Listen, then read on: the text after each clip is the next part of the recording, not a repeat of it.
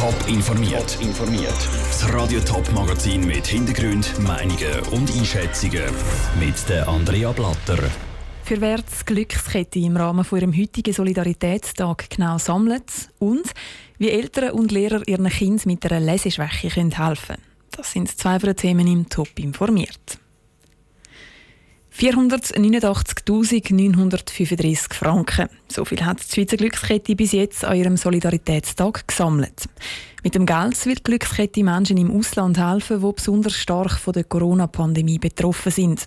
Warum die Glückskette genau für diese Menschen sammelt und was mit dem Geld passiert, im Beitrag von Sarah Frattaroli. Die Corona-Pandemie ist ein globales Problem, das jede und jeden auf irgendeine Art betrifft. Im März hat die Glückskette darum schon mal Geld gesammelt. Dort ist es darum gegangen, um sozusagen vor der eigenen Haustür helfen. Also Menschen in der Schweiz, die besonders stark von der Krise betroffen sind. Bei der Schweizer Sammlung sind 42 Millionen Franken zusammengekommen. Und diese Hilfe läuft weiter, versichert Roland Thomann, Direktor der Glückskette. Aber Jetzt geht es darum, auch diesen Menschen, die sehr hart getroffen werden, im Ausland zu helfen. Das sind oft Menschen, die in fragilen Kontext leben, wo es nicht einmal zwingend eine Gesundheitskrise ist, sondern vor allem eine Wirtschaftskrise, wo viele Leute ihren Lebensunterhalt verloren haben. Gesammelt wird vor allem für Länder in Lateinamerika oder in Asien, Beispiel für Venezuela und Bangladesch aber auch für Flüchtlingslager oder Slums, wo es den Menschen eh schon schlecht geht. Zum Beispiel werden die mit frischem Wasser beliefert, dass sie ihre Hände waschen können und sie kommen Schutzmasken über. Oder sie werden mit Geld unterstützt, erklärt Roland Thomann. Weil die sozialen Auffangnetze sind in diesen Ländern viel schwächer als in der Schweiz. Die meisten Leute, die zum Beispiel Taglöhner sind, können nicht eine alternative Einnahmequelle haben. Ihre Familie ist am Hungern wenn die Schulen zu sind, dann gibt es nicht nur keine Bildung für Kinder, sondern die Kinder, denen fehlt es auch am Mittagessen, wo sie dort bekommen in der Schule. Es ist also viel dramatischer, als das bei uns ist. Darum hoffe ich, dass die Schweizerinnen und Schweizer sich für die Schwächsten einsetzen und spenden. Möglich ist das online oder per Gratis-Telefon. Das typische Sammelzentrum mit Bundesräten oder anderen Prominenten, die das Telefon abnehmen, gibt es das mal aber wegen der Corona-Pandemie nicht. Der Beitrag von Sarah Frattaroli. Die Sammlung die geht jetzt noch den ganzen Tag weiter. Der aktuelle Spendenstand gibt es laufend auf Radio Top in den News. Die Bergspitzen und die Wälder sind tief verschneit und die Sonne strahlt am stahlblauen Himmel. Ein perfekter Tag zum Skifahren. Schweizer Wintertourismus-Hochburgen wie zum Beispiel das Wallis oder Bern haben den letzten Tagen aber ihre Corona-Massnahmen massiv verschärft. Ob der Bund und andere Kantone nachziehen, das ist ungewiss.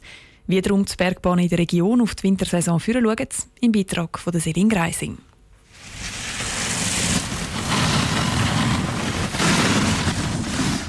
Ski- oder Snowboardfahren gehört für viele in der Schweiz im Winter einfach dazu. Wegen dem Coronavirus ist die Lage aber ungewiss. Neben den regulären Vorbereitungen müssen sich die Bergbahnen auch mit einem Schutzkonzept vorbereiten.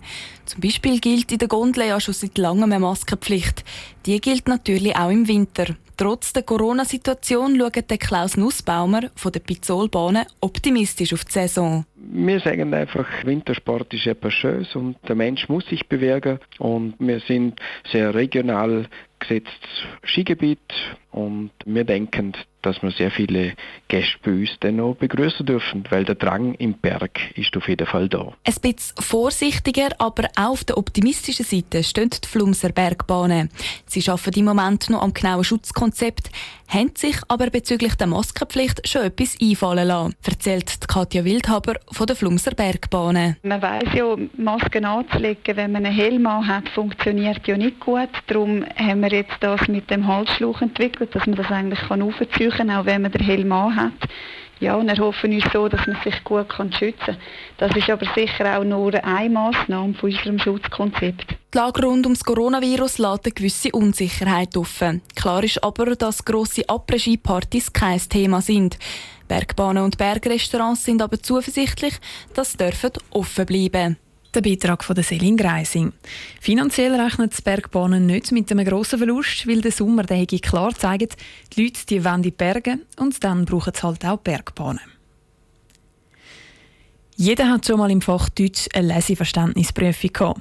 Die einen die haben die Prüfung relativ schnell können ausfüllen und abgeben. Gewisse haben ein bisschen länger gebraucht, um den Text zu lesen und wirklich zu verstehen.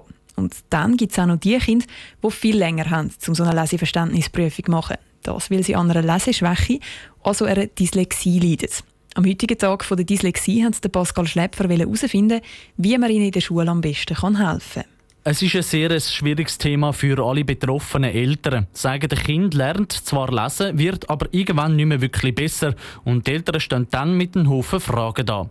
Der Grund dafür liegt oft an einer Lese- und Rechtschreibschwäche, sagt der Robin Hall, Präsident vom Verein Dyslexie Schweiz. Wichtig wäre, dass man Ende Kinski Anfang Primar abklärt. Dann, dass man die ganzen Instrumente der integrierten Förderung an der Primarschule dafür einsetzt, dass auch Kinder mit Dyslexie und Dyskalkulie gut mitkommen und nach ihrer Intelligenz können geschult werden So eine Abklärung funktioniert einfach mit einem Test. Dann haben die Eltern Gewissheit, ob ihr Kind an einer Dyslexie leidet und darum langsamer ist beim Lesen.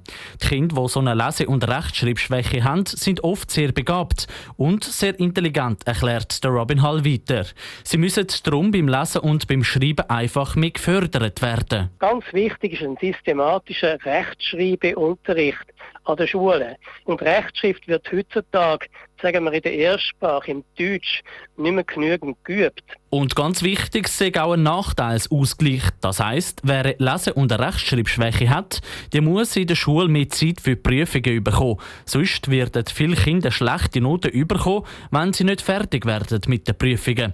Das können ihnen Selbstvertrauen nehmen und sie hängen in der Schule dann ab, sagt Robin Hall, Präsident vom Verein Dyslexie Schweiz.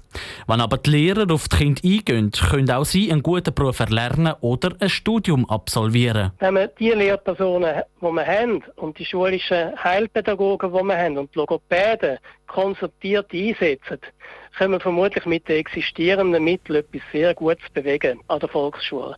Aber der Diener muss dazu da sein und es muss gemacht werden. Wie könnte das? Der Robin Hall vom Verein Dyslexie Schweiz im Beitrag von Pascal Schlepper. Neben der Lese- und Rechtschreibschwäche Dyslexie gibt es auch noch eine Rechenschwäche, Dyskalkulie. In der Schweiz leidet jede zehnte Person an einer von diesen beiden Krankheiten, also knapp 850'000 Leute. Top informiert, auch als Podcast. Mehr Informationen gibt es auf toponline.ch.